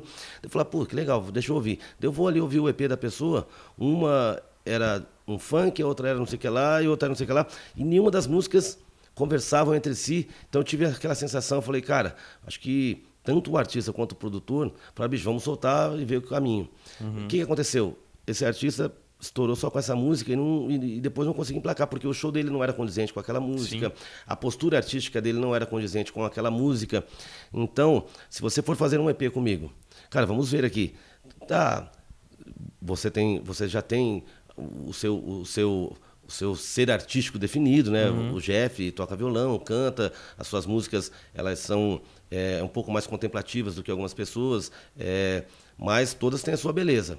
Eu, eu não tenho essa preocupação que temos que fazer reggae porque o reggae é animado, temos que fazer rock. Não, você tem que fazer sua música.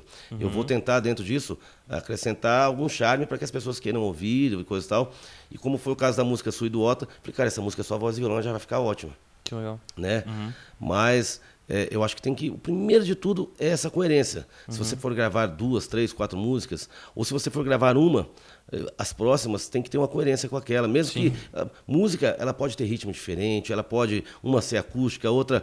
Eu acho que quem dá, dita a coerência é o começa a composição, né? O que você está falando não pode ser muito diferente da outra.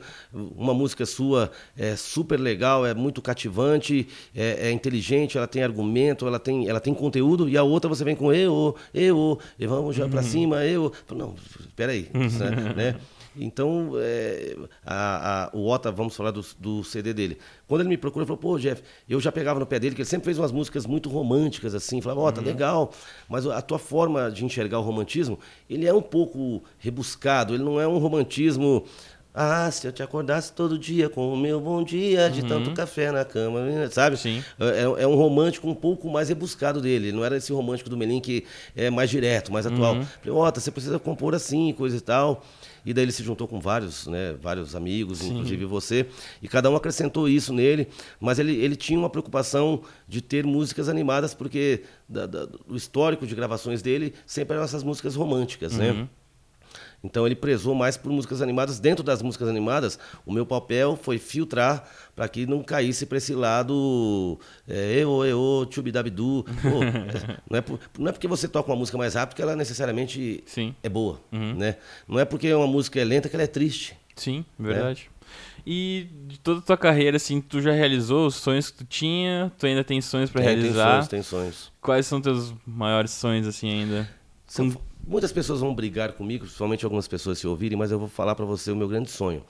É, eu fico vendo hoje em dia, todo mundo se tornou coaching, né?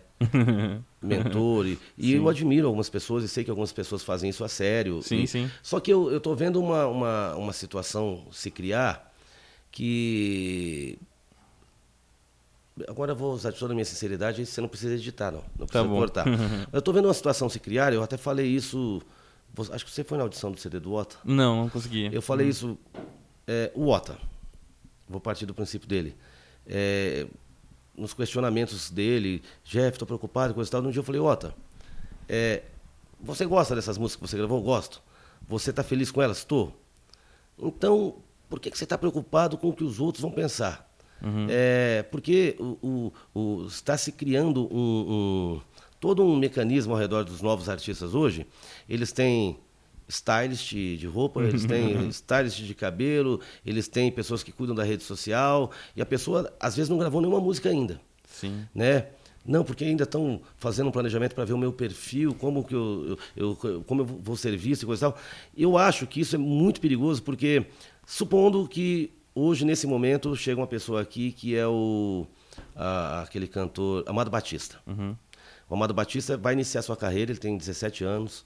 E ele contratou um coaching, ele contratou um stylist, ele contratou. Ele falou: olha, Amado Batista, no hospital, na sala de cirurgia, não dá, né? Não grave, senão que é brega. Amado Batista, você tem que mudar esse teu cabelinho aí, que você tá. Amado Batista, essas calcinhas que você usa aí, boca de sino, não é legal. Você estaria podando o Amado Batista de ser o Amado Batista. Sim. Então eu acho que toda esse ao redor de alguns novos artistas que estão se criando acaba podando aquele artista de ser ele realmente. Ele paga tantas pessoas para falar quem ele é que ele acaba não sendo ele. Nossa. Entendeu? Boa. É, então eu tenho vontade, eh, mediante disso, eu tenho vontade de criar um tipo um centro cultural onde eh, as pessoas aprendam a ser elas mesmas, assim, tipo, eh, faça você mesmo. Cara, eu quero gravar minhas guias aqui pro. Bicho, tá aqui o computador, tá aqui o violão, tá aqui o clique, esse aqui é o microfone. Grava depois eu te ajudo, eu ouço e vejo o que, que você pode mudar, o que você não pode. As pessoas precisam voltar a pensar. A, gente, a, a, a, tecnologia trouxe uma preguiça mental, né? Porque tá tudo ali perto. Você dá um Google, você encontra tudo. E isso tá, tá indo para a vida real. A pessoa, eu vejo muita gente me procurando para gravar. Não, mas eu estou definindo lá com o meu mentor qual vai ser o meu perfil. Eu ainda não sei se eu sou Melinho ou se eu sou Ana Vitória. Bicho, seja você. Sim. Né? E tem alguém ganhando dinheiro para falar: olha, você combina muito mais com o estilo Ana Vitória. Você não combina com o estilo Ana Vitória. Eu já não gravei pessoas porque vieram com músicas iguaizinhas da Ana e da Vitória, sabe? Do, ou iguaizinhas do Thiago York. Existiu aqui, naquele momento que a Ana Vitória estourou, todo mundo passou a falar o tu, todo mundo passou a falar poesinha bonitinho, ai, você é lindinho, ai, é muito amor para tu, sabe? Seja você, seja você mesmo. E, e- e existem profissionais sérios que vão te auxiliar a, a- a otimizar o, o seu caminho. Existe. Eu, pelo amor de Deus, em momento algum aqui eu estou indo contra as pessoas que prestam um trabalho sério. Mas, mesmo para as pessoas que prestam um trabalho sério, seja contestativo enquanto artista. Sim. Sabe? Por que você acha que eu devo fazer isso? Me explique, me convence. Né? Uhum. Sim. Me convença sobre isso. Tu acha que Por- não tá muito ligado à insegurança do artista? Sim, claro que tá. E ao mesmo tempo, acho que ah, uma grande parte dos artistas acho que tem um pouco de inseguranças, mais que- por mais que tenha aquela questão do ego e tal. Eu acho que grande parte existe insegurança. Só que acho que agora, além da insegurança, existem pessoas que fazem e te oferecem coisas, assim, sabe? Tipo, ah, e, a- e o que eu vejo também é que muitos desses artistas têm grana pra pagar. Sim, Então, eu acho que talvez essa insegurança aliada a uma oferta de serviço acaba, tipo, A, oferta tá grande, né? Pois é, eu acho que acaba ah, deslumbrando um pouco a galera. E, tipo, Sim, bicho. perdendo, ah, perdendo a, a, a- Como é que eu posso dizer? Tipo, a vontade de ser ele mesmo, sabe? É. Tipo, ah, eu preciso, eu preciso saber o que, o que, que eu preciso ser. E eu, eu concordo muito contigo nessa parte. Que eu acho que. Acho que tu pode lidar com a tua insegurança, mas tu tem que ter confiança do que tu tá Exatamente. fazendo, né? É. Tudo bem tu contratar alguém pra te dizer como vestir, Não, eu, eu- mas. eu volto a dizer, mas sei lá. eu acho muito legal, eu conheço profissionais sérios, mas eu digo que mesmo você estando rodeado de pessoas bem intencionadas e que são sérias no que elas se propuseram a fazer para você, seja contestativo enquanto Sim. artista, né?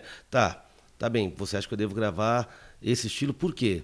Não, porque todas as músicas que você me mostrou tem essa, essa, é, Uhum. é, tem essa tendência musical. Tá, mas isso, sabe, questione as pessoas, porque tem muita gente é, pagando as pessoas para pensar por elas. Bota essa roupa que vai ficar mais legal. Ó, muda seu cabelo para isso que vai ficar mais legal. É, não, você. Tem, tem um amigo meu que a gente sempre conversa. E ele, "Pô, Jeff, negócio de beat, por que você não faz beat? Eu falei, cara, eu faço, mas eu não domino como determinadas pessoas dominam. Sim. Eu tenho um limite né, de conhecimento para fazer isso, outras pessoas fazem muito melhor que eu. Não, porque, bicho, é isso que tá virando. Não, não é isso que tá virando. Tem, tudo tá virando. Se você pegar na rádio, hoje, dos novos artistas, o Melim, o Vitor Clay, é, e outros que não me recordo agora, é, esses, eu digo que são artistas de massa, né? Que conseguiram romper essa barreira só do, do streaming, Sim, etc. Né, que são artistas do mainstream, que tocam na, no Faustão, não sei o que lá e coisa e tal. Né? E, e tem sim a galera que faz beat, que também tá, tem, tem um João que tá estourado, coisa e tal. Mas cada um é um, né? Artisticamente, cada um é uma persona. Se a gente começar a colocar todo mundo nesse mesmo lugar, cara, que beat tá legal, tá todo mundo indo. Ou banda, por exemplo, eu tô muito feliz agora. Falamos muito do Paul Ralphs e falamos que ele produziu o Lagoon. Eu tô muito feliz que o Lagoon veio assim com um disco mais banda agora e coisa e tal. Porque isso, além de, de, de dar esperanças para uma porrada de gente que tá tocando na garagem, né? E coisa e tal. Fala, bicho, não é momento de banda, é momento de duo, é momento de violão e voz por causa do Thiago York. Não, tem um milhão de bandas que quer aparecer, que quer fazer o Sim. trabalho dela, né? E como tem um milhão de gente na periferia, que o cara tem um computador, faz uns beats e grava, que também quer um espaço. Então, eh, tem espaço para todos os estilos musicais. Mas você não, você não precisa colocar todos só num lugar. Sim. Que a balança vai pesar daquele lado, vai naufragar. É, eu acho que, que nem a gente tava falando da identidade, que nem. Eu me lembro quando eu tava no programa, é, foi em 2014. 2014. Na época o Thiago tava com o Zesk, eu acho. E aí o cara teve um. Um, um jornalista lá, um repórter, me perguntou a quem é que. Se eu, se eu achava que. Na época não tinha essa onda do, do cara com violão, né? Sim. Tanto que ele me perguntou assim: ah, tu acha que pode dar certo isso que tu faz, ser um cara com violão? Eu falei, olha, não sei se pode dar certo, mas eu faço porque eu gosto, Sim, né? Tem, exatamente. Eu falei assim, tem o próprio Thiago York, né, que, que tá fazendo isso dele. Mas tu acha que o Thiago York faz sucesso porque ele é bonito ou porque ele é bom? Daí eu falei, ah, tu tá me chamando de feio? porque, né, e ao mesmo tempo pra mim não importava essa questão se ele era bonito, se ele era bom. Importava se ele gostava daquilo que ele fazia. Ele- Claro. E ele gostava. É. E era uma coisa que eu gostava também. E acho que, acho que muita gente hoje pensa mais em ser famoso do que ser do que ser Ah, isso- músico, né? Acho que Isso, isso existe, sim. eu acho que ah, às vezes acontece da galera, eu não, não julgo, né? Não, Também, não, longe né? de mim. Mas eu acho que às vezes algumas pessoas ah, usam a música pra ser famoso. Você é celebridade, para virar agora virou negócio de.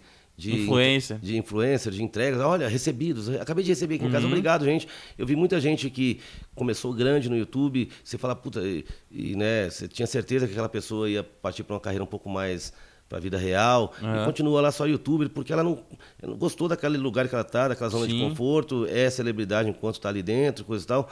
E quando arriscou shows, não teve toda aquela receptividade. Então, realmente, algumas pessoas elas querem a, a fama. Outros é, querem o sucesso grandioso, mas nu- num caminho para isso, né? Não, não, não- volto a dizer, o Thiago foi 10, 12 anos compondo, gravando, tocando, nem Sim. tudo dele estourou, né? Mas ele construiu uma história, ele teve um embasamento para chegar onde ele chegou. Sim. Outras pessoas já querem esse caminho, por isso elas se cercam de 10, 15 assessores, esse cuida do meu cabelo, esse cuida da minha roupa, né? Mas não se esquece de criar um- uma, uma caminhada aí. Sim, sim. É isso, meu amigo. E qual artista que tu gostaria de trabalhar ainda que tu não trabalhou? Eu? É. Qual artista? Tem algum artista que tu não- ainda não trabalhou, que tu gostaria de trabalhar? Cara, eu tinha um sonho na minha vida, esse acho que eu não vou realizar. Um dia tocar num show do Roberto Carlos. Ah, isso- nossa, Roberto É, Carlos. eu gostaria, cara, um dia. Mas eu acho é, é, muito do caralho o fato de ele trazer com ele aqueles músicos que estão lá de 50 anos, 40 anos. Eu acho isso um Cara- respeito muito grande que ele tem. E eu jamais ia ocupar a vaga de uma pessoa daquela que está com ele ali há 40, 50 anos. Sim, mas ah, esses tempos, eu até tenho um amigo meu, o Greco, o Greco Burato, ele é lá de, do interior também, de Taquara, e aí esses tempos ele me chamou pra compor, ele, ele, ele saiu de Taquara, foi, foi trabalhar, foi, foi pros Estados Unidos estudar, e aí ele começou a tocar com artistas lá, enfim, tocou com Shakira, tocou com um monte de gente. Sim, sim. E aí ele me chamou um dia pra compor, aí eu fui lá compor e tal. Aí, final, eu vi que ele gravou um DVD com o Roberto no Abbey Road. Ele era a banda que tava, tipo, Banda. com os caras lá. E aí, no final do ano, no especial, o Roberto Carlos tava ele tocando guitarra com o Roberto. cara. Eu falei, nossa, que massa. Então, tipo, é, acho que, que pode rolar esse sonho aí. Não pode. Mas é, você falou assim, porque eu, eu, eu, eu- eu cresci sabendo que ele era o, o, o, o grande cara da música brasileira, né? E, É o rei. né? Então, é, ele tá aí desde que eu. Quando eu nasci, ele já era sucesso. Então você segue e você cresce e segue admirando a pessoa, Sim. independente de, de alguns momentos ele, ele ter lá um gosto duvidoso. Mas ele é o Roberto Carlos, né, cara? Sim, é o rei. Eu, por exemplo, uma vez, logo que eu cheguei em São Paulo, me chamaram para tocar um DVD do Chitãozinho Chororó. Fui tocar violão e guitarra. Não, violão. Cara, quando eu toquei evidências eles, eu falei, cara, eu tô tocando evidências com o Chitãozinho Chororó. Nossa, imagina. então, eu sentiria essa mesma sensação tocando emoções com o Roberto Carlos. Nossa, nossa, que É massa. Me chama pra esse show aí. Eh, Se um dia acontecer, eu te vou falar. Jeff, lembra que a gente falou? É, músicas por encomenda, tu já fez alguma música por encomenda? Já, já. Pra quais artistas, assim? Não, assim não sei te falar para quais artistas, eu não lembro nenhum conhecido, mas de duplas sertanejas já. Preciso de uma música falando disso, preciso de uma música falando daquilo, já fiz sim. E qual artista, assim, que tu gostaria que gravasse uma música tua? Roberto? Não. Um artista que eu gostaria que gravasse uma música minha. É. Um dia, eu, eu, eu- um- não um artista especificamente, assim, eu tenho vontade de voltar a compor, igual aconteceu por. Eu fui só fazer uma- um demonstrativo para a menina do que era uma composição um pouco mais lógica do que a dela, ela acabou gravando. Então eu, eu é que eu a gente falou aqui hoje essa coisa, né, da gente se tornar preguiçoso e ficar dentro de casa. E eu acabo não saindo, não, não estando com os meus amigos. Mas eu gostaria, sim, de, de- Eu acho que talvez não. Não antecipando o fim da minha vida, mas acho que seria um registro legal, eh, de qualquer maneira, eu estar inserido em pessoas dessa atual geração. Você mesmo, o Ota, o Brolo, que são amigos seus, o Guga Fernandes, outros. Então eu gostaria de participar, de estar mais presente com essas pessoas e compor e deixar espalhado assim, porque eu acho que o que a gente realiza é o que vai ficar para contar a história da gente, né? Sim, total. Porque é, eu, tenho, eu tenho uma teoria que é para os dois lados, né? Que é a gente não leva nada, a gente só deixa. Sim. Né? A gente deixa dinheiro, a gente deixa os bens, a gente deixa. Essas coisas ficam. Então, se a gente passar a vida só pensando em deixar acúmulo de bens, Né? Por que também não pensar em deixar histórias? Porque as- talvez uma pessoa nem saiba, mas daqui 20 anos uma pessoa ouvir uma música, eu posso estar morto e, e aquela música emocionar a pessoa. Então eu tenho essa vontade de participar desse momento, porque eu vejo assim, vocês ainda com uma longa carreira, cada um no seu tempo, no seu espaço, no seu tamanho, na sua realidade artística. Mas vocês são pessoas aí, todos ali, dos 25 para frente, eu estou com 50. Daqui 25 anos, vocês vão estar com a minha idade e eu ou não vou estar presente, embora eu queira viver até enquanto Deus permitir, ou eu não vou estar mais atuante, assim, né? Chega uma hora que realmente a gente não está atuante. Então eu gostaria, de, nesse momento, participar mais do que eu já participo com as pessoas. Que legal. E na hora de compor, assim, ah, quais recursos tu usa? Tu usa um bloco de notas, tu usa caderno, tu usa gravador de celular? Eu gosto de escrever. Cara, eu tenho desespero com o celular. Eu vejo assim as pessoas, não, eu vou achar aqui aquele áudio que eu gravei, não sei aonde. Eu acho importante, porque eu já tive ideias geniais que eu perdi, né? E eu vejo que as pessoas ficam com essa gravador de voz e gravam um pedacinho coisa e tal. Eu acho importantíssimo. Mas eu acho importantíssimo a, a- coisa do, do, do- do físico, do caderno, da caneta. Assim, até para, sabe, eu gosto disso, né? Acho que é apego é, apego emocional com isso assim. E eu acho que já quando você definiu muito mais a melodia, que você dá uma gravadinha para registrar, porque senão você fica também se perdendo em um milhão de ideias, depois você vai ouvir, não, não, ah, também não, não é, não é pro- produtivo assim. Formata um pouco melhor a canção, daí a partir de quando você já tiver 50, 60% pronto, aí começa a, a- a ter os registros, os retalhos sonoros assim, né? Ah, legal. E tu escuta tuas gravações? Pra caramba. né? Tu Eu gosta escuto. de ouvir o que tu faz? tanto o que eu produzo quanto o que eu gravo para as pessoas, eu, eu gosto muito de ouvir, sim. Que. Que é a maneira da gente se auto é, avaliar, né? Eu acho que você- isso também vai de encontro àquela pergunta lá de trás, né? De, de atualização. É, às vezes eu preciso me ouvir também, falar, puta, essas aqui suou mais antigo, isso aqui talvez eu, eu possa melhorar nisso. Você se avaliar e, e buscar o, o que você pode melhorar sempre. Legal. Então, chegando ao final agora do podcast, eu sempre pergunto pra galera, qual a música que tu fez que tu mais gosta e a música que tu fez que tu menos gosta? Dessas tuas composições que a galera já gravou, tu tem alguma que tu tem mais orgulho, assim? E a que tu tem... Então, Ah, como, como compositor, eu não sou conhecido como vocês. É, eu, eu, né, é, eu compus mais nesse período do sertanejo universitário aí, né? Mas eu diria que o que eu mais me orgulho, eu acho que é a, a Vírus da Paixão que eu fiz para essa antiga namorada. Uhum. E, eu não lembro o nome agora. E, e é uma dupla catarinense que gravou, que é a que eu mais me envergonho, mas eu não lembro o nome agora pra te falar. Sabe, é muito. Ela foi muito clichê, eu só juntei as palavrinhas assim, que tava muito. Aquele sertanejo batidinho assim. Eu não lembro o nome pra te falar. Eu gostaria de lembrar, falaria sem problema nenhum. mas é a que eu mais tenho vergonha, assim. E, e o disco que tu produziu que tu mais gosta? O que menos gosta é sacanagem, acho que eu não vou te perguntar É. isso. Mas o que tu mais gosta que tu produziu? Ah, sempre o último disco, né? Sempre o último. Uhum. Qual foi o O último? último disco, disco foi o do Ota. Estou fazendo outras pessoas agora, mas é porque o disco, é, eu, eu falo assim, disco ou CD, ou o que vocês quiserem chamar, né? Sim. Porque fisicamente é difícil existir as coisas hoje, mas vamos chamar de CD porque ele tem 10 músicas do Ota. Mas você produzir um EP ou um CD é você é, conseguir alinhar as suas ideias à ideia do, do, do artista, né? Sim. Tem que ter um pouquinho da sua verdade enquanto produtor, mas tem que ter toda a verdade da pessoa enquanto artista, assim. É, foi um desafio, porque é, ninguém mais grava 10 músicas igual ele gravou.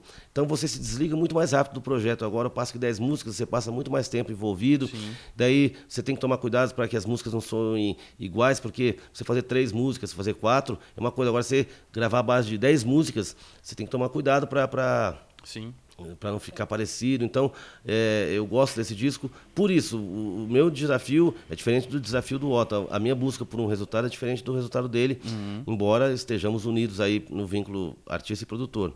Mas eu gostei do desafio porque foi muita música num, num momento só. Que legal. Ahn, pra finalizar, então, eu gosto muito de listas. Então, um cara que gosta, pelo jeito, gosta de ler. Mas eu quero que tu indique ah, cinco livros, cinco filmes, cinco discos, coisas que, que inspirariam as pessoas e, e, sei lá, que fazem parte da tua história, assim. Cara, para que as pessoas não cometam erros, né, quando a carreira der certo, para que as pessoas não, não, não, não, não joguem fora aquilo que elas conseguiram. Eu acho alguns filmes, vamos falar assim, primordiais, né? Johnny and June Cash lá, né? Eu acho Sim. muito legal.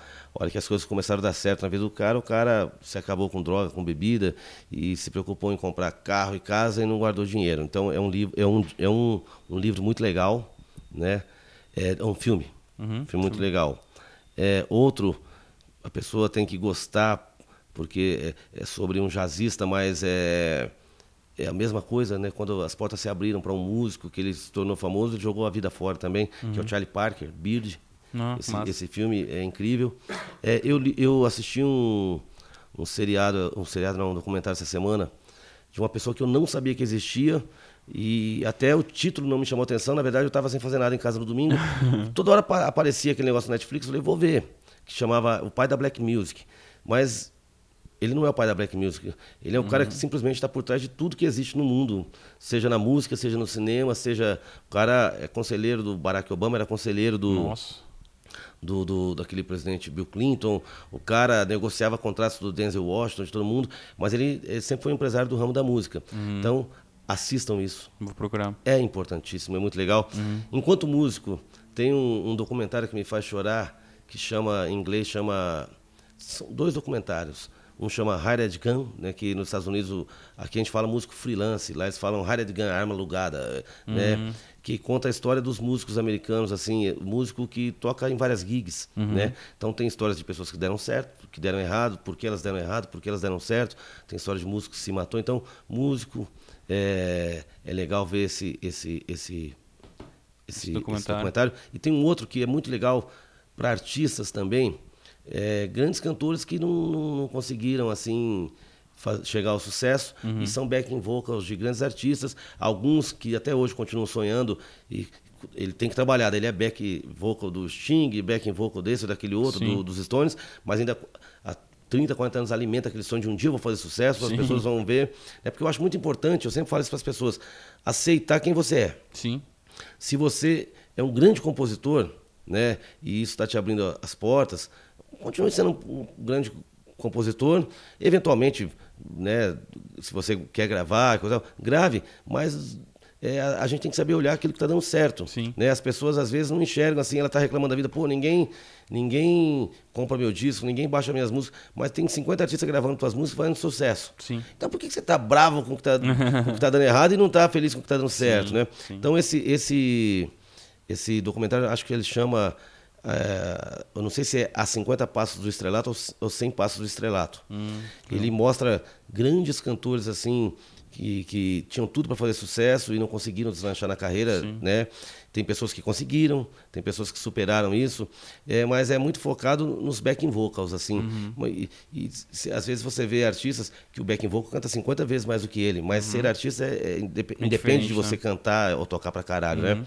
Então esse esse eu leria é, essa coisa de produção musical, as pessoas que querem entender essa magia, tudo que acontece dentro do estúdio, o livro chamado Gravando, que é a vida de um dos maiores produtores de música do mundo, que chama Phil Ramone. Hum, que legal. É isso aí. E mais livros, assim, cinco livros. Cara, Diz mais uns aí. Não, cara, livros, eu acho que todos os artistas que você imaginar eu leio, porque é legal a gente ver a, a- as histórias, assim, principalmente quando essas biografias são autorizadas e, e a pessoa ajudou, deu informações e coisa e tal, e não fez questão de omitir as coisas, né? Sim. Porque é, ninguém. Todo mundo quer. As histórias, às vezes, é- as pessoas gostam de fantasiar. Ai, eu catei tomate, daí um dia, coisa e tal. Tem pessoas que tiveram a sorte de já começarem bem, que nunca Sim. precisou se humilhar, nunca passou fome é. e fez sucesso. Eu gosto dos dois casos. Quando você vê que a pessoa se- ralou, se ferrou pra caralho, Uhum. e conseguiu, deu certo. E também acho válido a história de quem teve sorte, gravou e estourei, pronto, e Sim. foi isso, né? Porque o teu talento, ele independe da tua condição social. Verdade. Temos pobres e ricos, pretos e brancos talentosos. Sim, Né? Não, tô- não é a tua classe que vai definir o tamanho da sua arte. Mas, cara, de artistas, eu, eu- todos que você encontrar, entrar numa livraria e tiver, é, tem- eu tenho, bicho, assim, por exemplo, aquele, eu esqueci agora, o cara que cantava Great Balls of Fire, um pianista, Jerry Lee Lewis, eu tenho um livro dele, é do caramba, eu tenho um, um- um livro é, do- dos Stones, de uma etapa da vida deles, assim, de uma fase, quando eles se exilaram na França para fazer um disco que, que tinha tudo para que chama Exile in, in Main Street, né, que eles exilaram numa cidade lá da França, compraram uma casa. Eles, na verdade, eles estavam fugindo do do fisco britânico e se mudaram para a França e foram viver todos juntos numa mansão. Imagina a loucura, o auge das Imagina. drogas, eles Nossa. ali. Esse disco quase não saiu, morreu, todo mundo que estava ao redor morreu de overdose Imagina. na época. Tem um livro muito foda do Eric Clapton, a vida dele, é uma Ah, biografia autorizada. Cara, esse livro ficou na minha cabeceira por muitos anos assim. É, por amor e por ódio. Você vê que, é claro, você tem que saber a pessoa que ele se tornou, né, tudo que ele passou. Mas é um cara que conseguiu afetar a vida de muitas pessoas ao redor. E, eu, e nunca foi eh, forte o suficiente para se suicidar. Mas, sabe, muitas pessoas que conviveram ao redor assim acabaram se suicidando. A, a interferência maléfica em determinados momentos da vida dele que ele teve na vida de outras pessoas que se mataram e etc. Mas ele conseguiu se reinventar, dar a volta por cima. Então é um livro assim que eu não abro mão, esse livro. Como é o nome do livro? Cara, eu não lembro, eu lembro só da capa, assim, mas eu tenho esse livro, eu vou ver e te mando depois, Tá, é, boa, que é boa. do Eric Clapton, acho do caralho a vida dele. Mas, e discos que marcaram a tua vida? Cinco aí que... Não tem, cara. Sabe por quê? É, os únicos discos que eu me lembro, é, quando eu era criança em casa, minha mãe tinha discos do, do- Eu não lembro o nome do cara, se era Eva- eh, Evaldo Braga, uma coisa que era um Sorria, meu bem, Ah, sorria. Então, é, eu venho de uma família. Né, aquela criação antiga, que não era a gente que ia lá e mudava o rádio. Sim, que, não podia. eh, não era eu que ia lá e botava um disco, era era minha mãe que, que ouvia o que ela queria. Então minha mãe era muito jovem guarda, né? Os discos que ela tinha muito jovem guarda. É, al- alguns cantores considerados bregas, né? né, Que depois acaba se tornando aquele cult trash, né? Um Valdir, um Valdir Soriano e coisas do gênero. E meu pai, bicho, isso eu nunca vou esquecer. Meu pai tinha um, um- um disco chamado Polícia Orquestra. Isso sempre desenvolveu essa vontade de ser músico, porque era só músicas tocadas em eles eram vários instrumentos de cordas, né? Bandolim, cavaquinho, coisa. Até eu ficava ouvindo essas coisas. Então sempre isso ficou na minha na minha memória. E depois, com 13, 14 anos, eu saí de casa e já fui trabalhar. Então eu nunca estive num lugar meu. Eu ficava indo na casa de um, na casa do, morava um pouco na casa de um, morava um pouco na casa de outro. Então eu não tive o espaço para eu montar a, a minha discoteca e deixar meus livros, Sim. meus discos lá e coisa e tal. Entendeu? Aí acabou não marcando tanto. Não, não. Tá. E pra finalizar, ah, o que, tu diria pra quem tá começando nesse universo musical? Qual dica que tu daria pra essa galera aí? Primeiro que eu vi isso inteirinho esse podcast, porque eu acho que a gente foi fazendo um apanhado de tudo isso, né? A gente falou de composição, a gente, eu até extrapolei falando o que eu penso agora desse momento onde os artistas estão tão é, é, cercados de, de muletas de pessoas e às vezes nem todos que eles contratam. Eu, eu vejo gente aí falando. é, é, aprenda como sua música ir bem no Spotify. Onde essa pessoa estudou? Que matéria é essa? Né? Aprenda sua. É. né, que- qual faculdade tem essa matéria? Aprenda como sua música ir bem nas plataformas e coisa e tal. Eu vejo gente que nunca tocou um instrumento é, falando que tem a forma do sucesso e coisa e tal, né? E como dizia a minha mãe, como diz a minha mãe, falar até papagaio fala. Né, então, eu digo assim, tome cuidado. Né, com, com, com as pessoas que você se cerca. É, eu sempre falo para as pessoas, o bicho, tá tudo aí hoje, o que dá certo e o que dá errado. É só você entrar na internet, mas com o olho, é, com uma visão é, observadora e questionadora. Né? As coisas que deram certo estão ali e as coisas que deram errado também estão ali. Hoje, você sabe a vida inteira do seu artista predileto. Todo mundo sabe a história da Ana Vitória, que a Ana fazia medicina, que a Vitória fazia teatro. Então, hoje as informações estão todas aí. Então, é, o artista ele precisa ter o sonho, ele precisa ter é, essa vontade né, de que as coisas deem certo, é claro, mas sonhar de forma consciente, né? Sonhar assim, sabendo que o raio não cai duas vezes no mesmo lugar. O que deu certo para um Thiago York, que a gente falou muito aqui hoje, o que deu certo para uma Elis Regina lá atrás, né? Não- talvez não seja o que vai dar certo para você, né? E, eh, No finalzinho da nossa conversa eu falei, né? O talento ele está presente em pessoas em, nos variados lugares, na favela, na, na cidade, no interior, né? Então, é, a pessoa só precisa ficar atenta. Isso tem que ser uma coisa que é de verdade na pessoa. Não adianta a pessoa falar, ah, eu quero tocar porque é legal, porque meus amigos estão tocando. O que eu vejo isso acontecendo. Uhum. Vejo pessoas querendo cantar e tocar pra, só para estar tá perto de outras pessoas que cantam. Pô, eu sou legal porque eu também toco, sim, entendeu? E coisa e tal. Sim. E não é assim, né? É legal tocar e cantar, é legal. Mas se você quer fazer disso uma profissão, seja ela seguindo a carreira de artista, ou a carreira de produtor, ou a carreira de cantor, ou a carreira de músico, é uma coisa séria, né? Vai estudar, vai, vai melhorar a tua performance, seja qual área você escolher da música para você. Porque, volto a dizer, né? É, as pessoas. É, é igual pai só vê o filho de atacante, não vê o filho, mas um time precisa do goleiro, precisa uhum. da defesa, precisa da zaga, precisa Sim. do lateral, do centroavante. E assim na música também. A música precisa do, do, do, dos grandes artistas, como precisa do cara da churrascaria que toca lá no Domingão, aquelas músicas Sim. que você está comendo carne. Então, é isso. Beleza, obrigado, Jeff, por ter obrigado vindo aqui eu. em casa, por ter participado. Tamo junto aí. Quem quer te seguir nas redes sociais é arroba Jeff Pina. É, Jeff Pina. Jeff Pina, Jeff vou Pina. deixar ali. E é. aí, entre em contato se quiser produzir contigo também, Será manda. um prazer. Se não quiser produzir também, tem tanta gente legal aí produzindo. Não, tô brincando aí, é ser maldoso. Não, mas, não, mas pô, eu tô sempre. É, de portas abertas assim para trocar ideia com as pessoas, porque não é só produzir. Às vezes a gente conversando não, não vê que de repente eu não posso acrescentar ou a pessoa hum. também não me interessa. Né? Eu já deixei de produzir pessoas porque eu não, realmente não gostei do trabalho, acho que ou achei que elas não estavam prontas assim para falar, eu quero agora nesse momento já gravar e coisa uhum. e tal. Mas, no mínimo que eu faço é atender bem, ouvir as músicas das pessoas. Cara, às vezes eu tomo cada susto, tô dormindo de madrugada, toco o WhatsApp. Você pode, o senhor pode, a pessoa já manda, o senhor, né? Pode ouvir minha música? Fala, amanhã eu ouço. Daí eu ouço e eu dou um feedback. Olha, desculpa, você ainda falta muito, vai aprender. Eu sempre respondo às pessoas. Legal. Isso aí, então. Valeu. Falou. Obrigado.